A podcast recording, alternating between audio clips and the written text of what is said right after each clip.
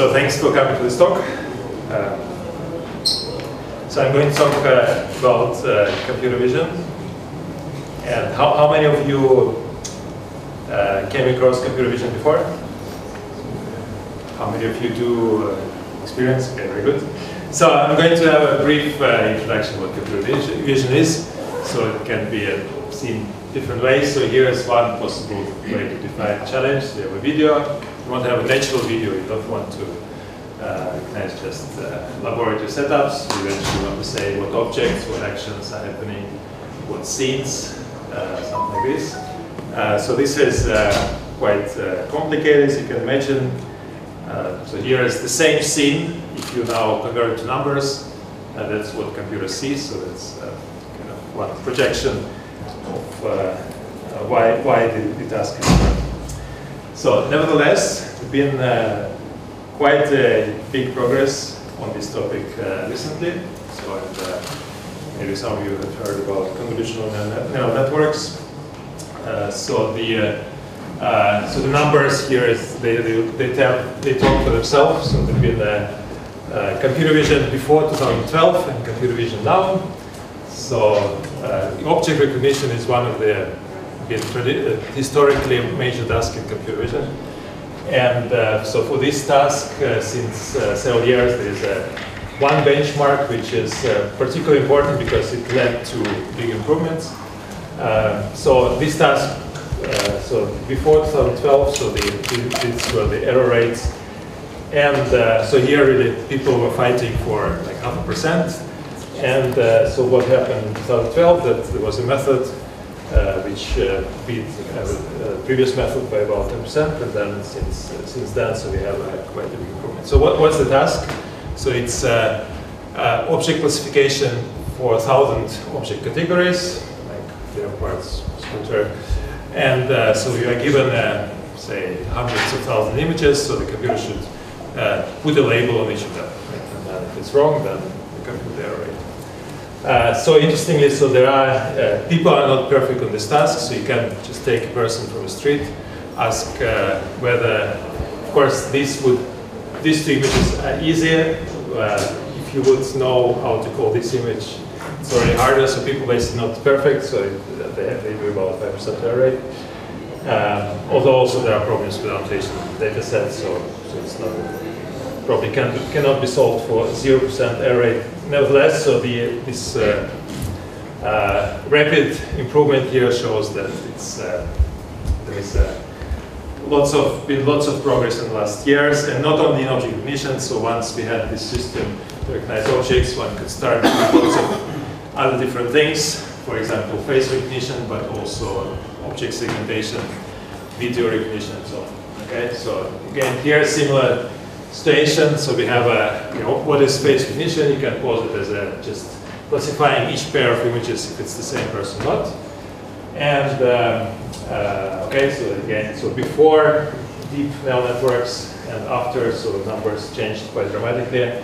Again, the human performance is not perfect, and currently there are methods which are actually doing better than that. Uh, so uh, because of this, uh, uh, well, so these are academic numbers, but actually they translate now in technology which can be applied in real life a lot. So this was not the case, uh, say, five years ago for this type of technology. So here's an example from, uh, from the uh, uh Labs company which we uh, work with. So there are cases uh, of in, in banks where people come to take a loan, and so banks can now recognize that this person already was there, but it, it came before under different name, right? And um, it's probably the case where the person is, uh, has a falsified passport or something like this. So, so this technology actually, in, in case of banks, it can uh, be translated directly into revenue because if you stop this person to take the second loan,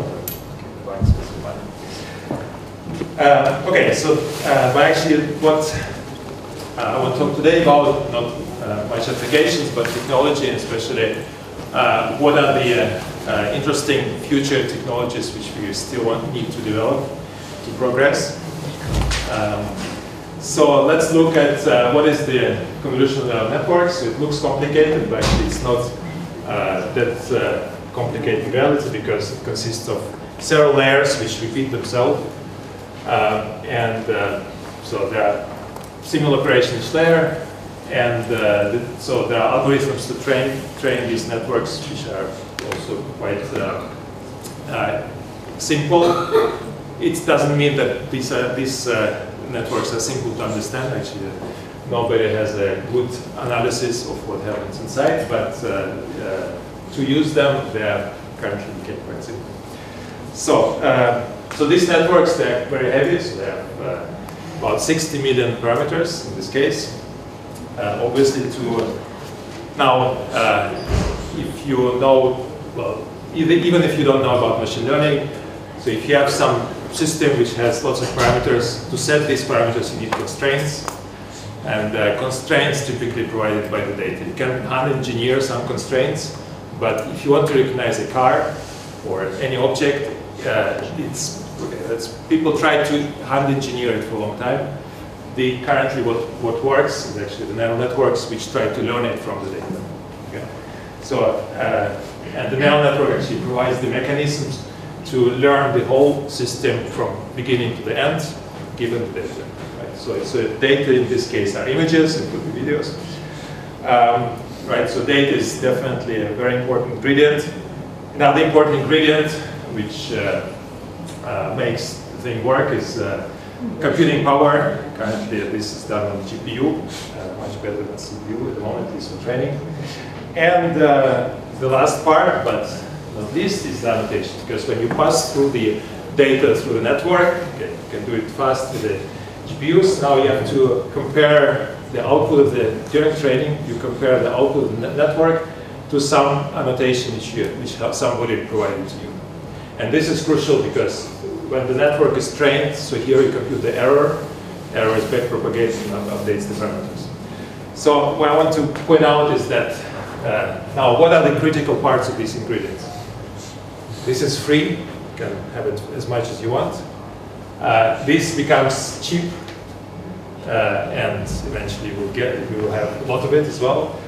Uh, here, this is the problem because uh, this is uh, provided manually, so you have to manually label the image, images, and this it just has the limitations. Right? So we have a limited number of people on the Earth. Nobody wants to work for free. Uh, so, so there are major problems with with this annotation.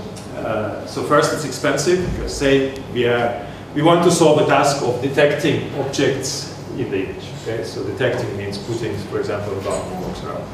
So it means that somebody has to provide the bounding boxes for us. Uh, so that's hard. If you want to do it for one object, maybe you need a million examples, thousand, say in order of thousand examples, but then for each new object you will need the same.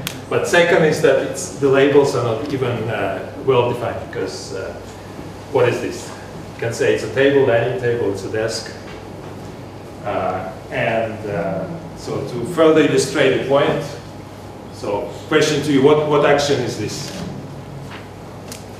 Right. Very good.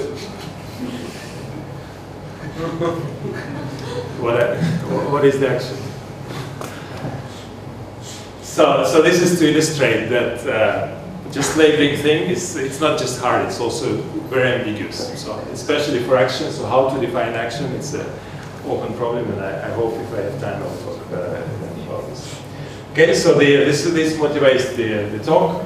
Uh, we want to uh, train, we want to uh, design methods which train the system in a weakly supervised way. What does it mean? We don't want to provide too much, we may provide some annotation, but we don't want to provide exhaustive annotation for, uh, for, for, during training. By the way, if you have any questions, Dash Baruski was this question. Um, okay, so let's take a concrete example. You want to say detect objects. Say somebody was nice and gave us uh, lots of bounding boxes for chairs, for people, for everything. So that's great. So we can just take a network. You can sample the patches from the, so cut out the, uh, all the objects from the image, put it through the network, train, easy. Nowadays, you just download the package, and uh, it does very nice things. for example, like this. So now this is a test time. This image has never been seen during at the training. You can create, say, heat maps which roughly tell where particular objects are. So, say for potted plant, is quite hard example. Maybe you can, can project this a bit dark, but you can see the back. Uh, right, so it the person then take over. And uh, so sometimes it does surprising things. And so for this image, you see there's a high response for a bus. There's a weak response for a car, and actually a car is over there. And there is some uh, strong response for, for the person. And if you zoom in, yeah, you're okay, you should see the, the person. So uh, it does really work. It works much better than what we expected but than what I would expect after being uh, uh, 10, 15 years in the field. So, but uh, still we are not, this is not, not the goal of the talk. The goal of the talk is actually to go away from manual supervision. So what if we are not given these bounding boxes? So can we avoid this difficult supervision? So uh, can we live without it and just train network? Uh, why is it interesting? Uh, well, it's already interesting because if you just provide, if you just say the image has a car or not, this is uh, easy to annotate, but actually there is uh, plenty of data on the internet which may allow us even do completely automatic supervision. Because if you are given images like, like this, right, so, so somebody was nice annotating just uh, not for computer vision task, but for some other purposes, uh, putting some uh, sentence describing this image. So from this sentence, we can distill the information that bicycles should be there. So we can be trained from this textual supervision uh, and images to really build the concept what is bicycle. So that's will be the first part. So to formalize a bit, so here we don't, in this part, we don't deal with text recognition. So we just will assume that given an image, we are given a list of yes-no answers, so whether, the, whether this image contains a person in a chair, or if the person is reading or not. And then at the end, at the test time, so you want something like this, you want to localize the object, of course recognize, localize the object, or, or action. Okay. So, uh, turns out this is actually a, is a very simple mechanism to do it. Um, so I know I have not explained what the network is, but uh, so just imagine that this is a level of uh, uh, operations which at the end give a score for the whole image. Now we can compute, we can say, think of it as subdividing image into parts. So at, at, the end we are not giving a score for each object, but we are getting a heat map, getting a, some score map for, uh, so each uh, map here is a, corresponds to one object class. Okay, so, so if we know that there's a motorbike in the image, we assume that uh, the corresponding map for the motorbike should score high somewhere. And that's how we are going to train. So we're going to, this max, this is essentials, we're going to max.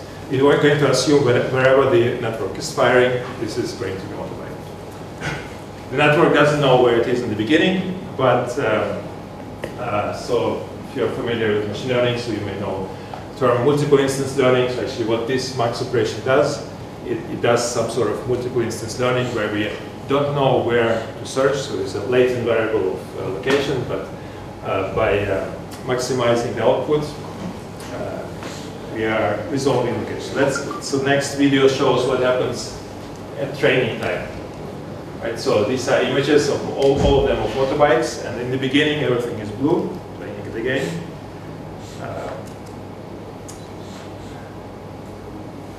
So, so network knows nothing. Um, and uh, eventually with more iterations during training, so it, it tries to localize the, uh, the object in, in, in, training images. And once it can do it in the training images, of course it can do it also in test images. Here are some examples. Uh, here we try to recognize 80 object classes in uh, COCO dataset. Okay, so it works uh, well. It, of course, in, always interesting to look at mistakes. So here's uh, one who thinks this is a bench, which uh, probably correlates with person sitting. So we, of course, we've ne never trained it for sitting, so but it uh, somehow picked, picked it up so that uh, bench probably correlates with people uh, being sitting. Although it doesn't explicitly, it doesn't have not been learned on the concept of sitting. So here's a more example, and uh, again, this is an interesting mistake. You don't see it, but this person actually does not have a tie. Uh, the system predicts the tie. So what's interesting, it predicts it on the right place. It doesn't predict the tie somewhere on, this, on the sky. Uh, it predicts where it will be. Um, so same thing actually works also for, not just for objects, but exactly the same method works for actions. If you now have a uh, data set where somebody said these images have playing instrument at the training time, then you give other images to the test, so it will uh, uh, roughly localize where it is.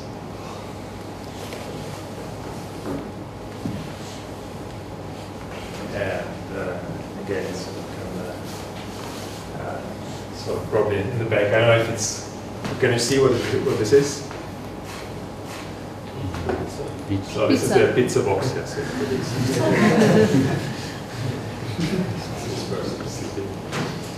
okay, so the, the uh, mistakes are actually quite human. So they are not, they are not uh, concluding that we have uh, done uh, uh, natural intelligence, as there was a panel just uh, an hour ago. Actually, maybe switching off the light was good.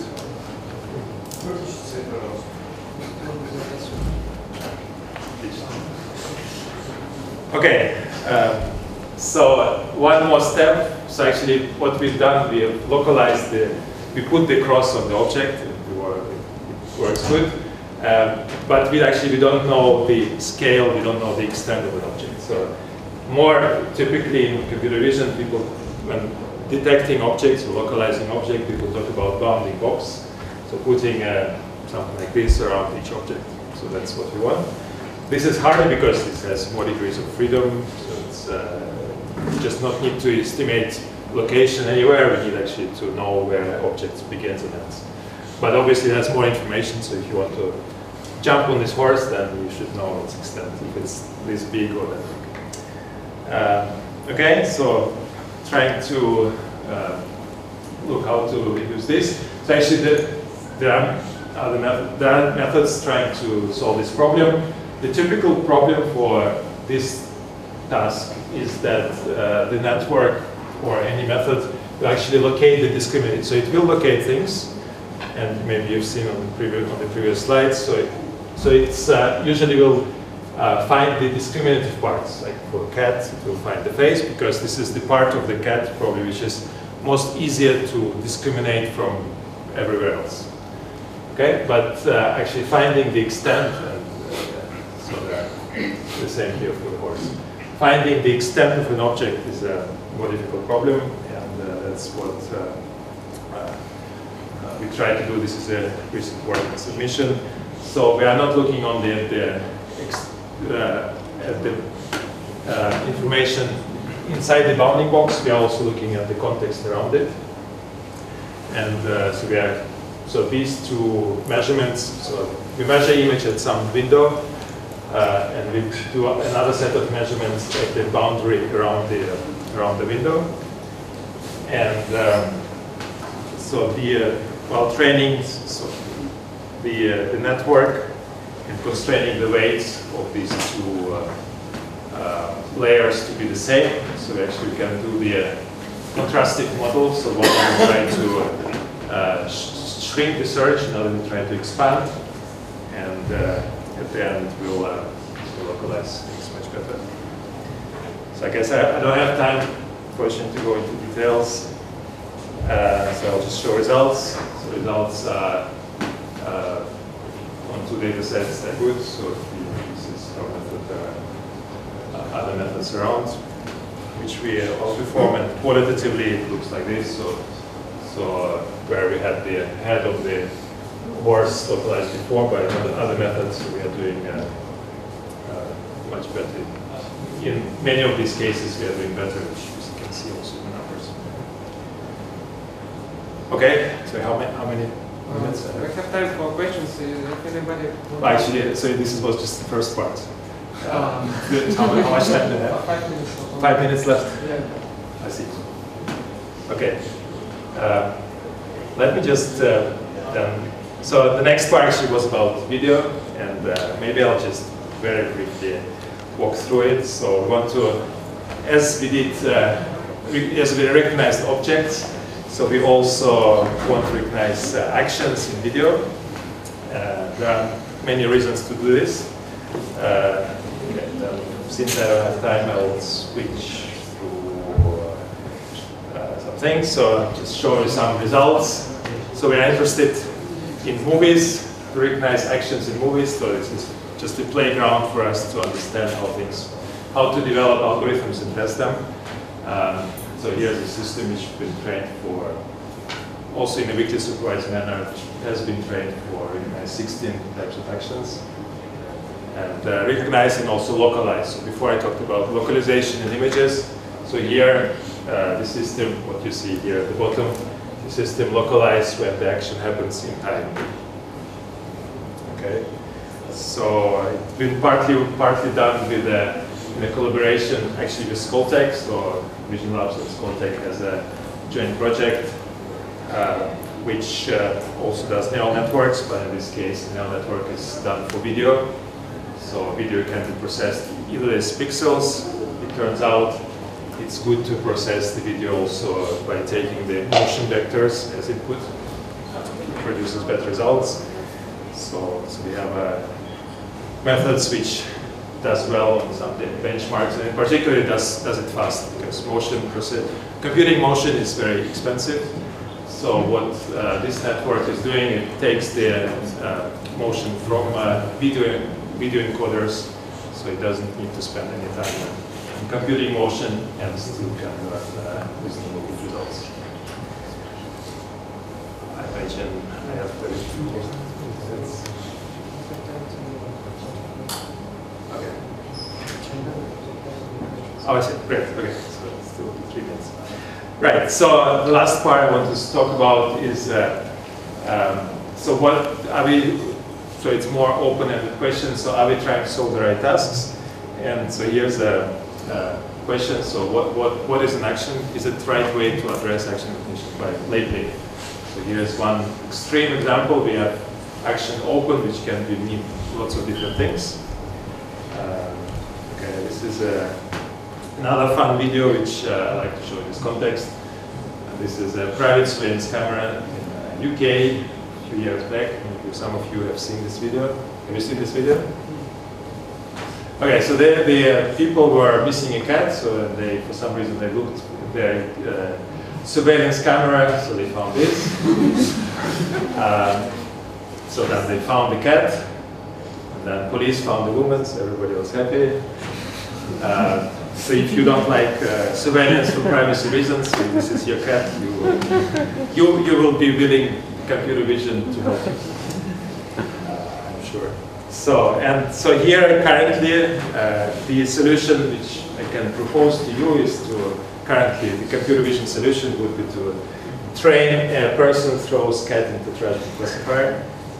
I imagine we can do this. Probably won't scale very well. So, so there is a problem here.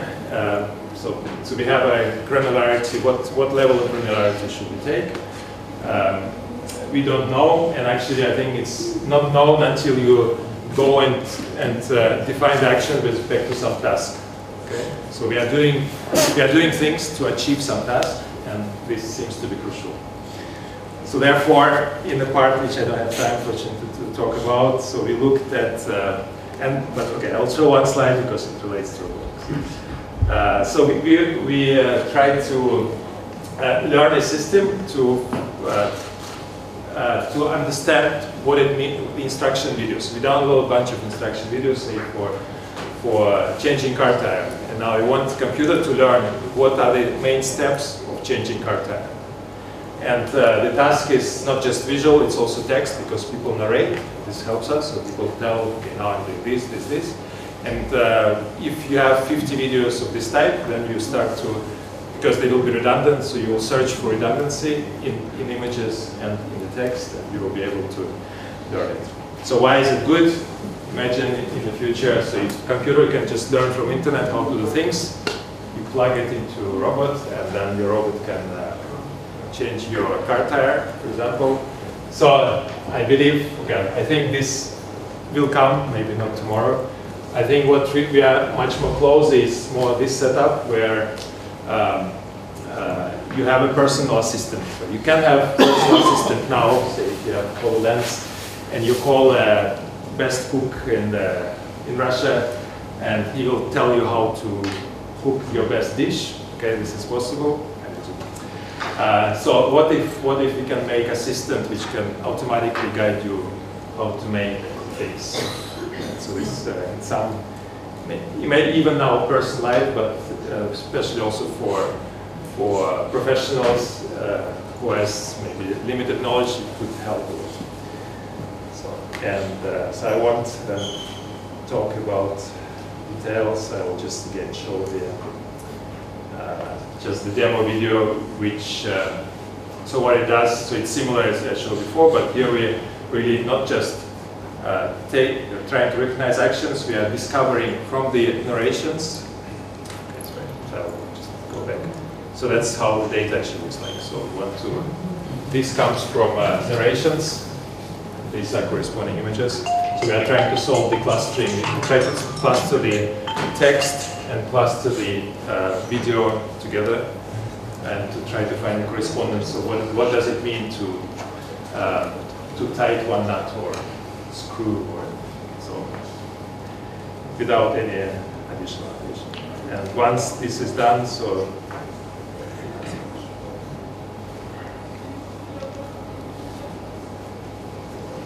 so this is a demo video and then So here are the steps which were discovered in text and also in, uh, in the video. So, and just one last slide about things which I think completely open, so we don't know how to do them. Um, so imagine you have this image and this question. Actually, this is uh, not so unusual. Do you know what this is? Yes. Uh, right. So basically, this type of questions, you can call it, since we cannot do it, we can call it uh, intelligence. I think it will be solved in five years, so we won't call it intelligence anymore. Um, because computers are stupid. Uh, so I think, okay, these are the uh, unsolved vision problems still. Okay, Thank you.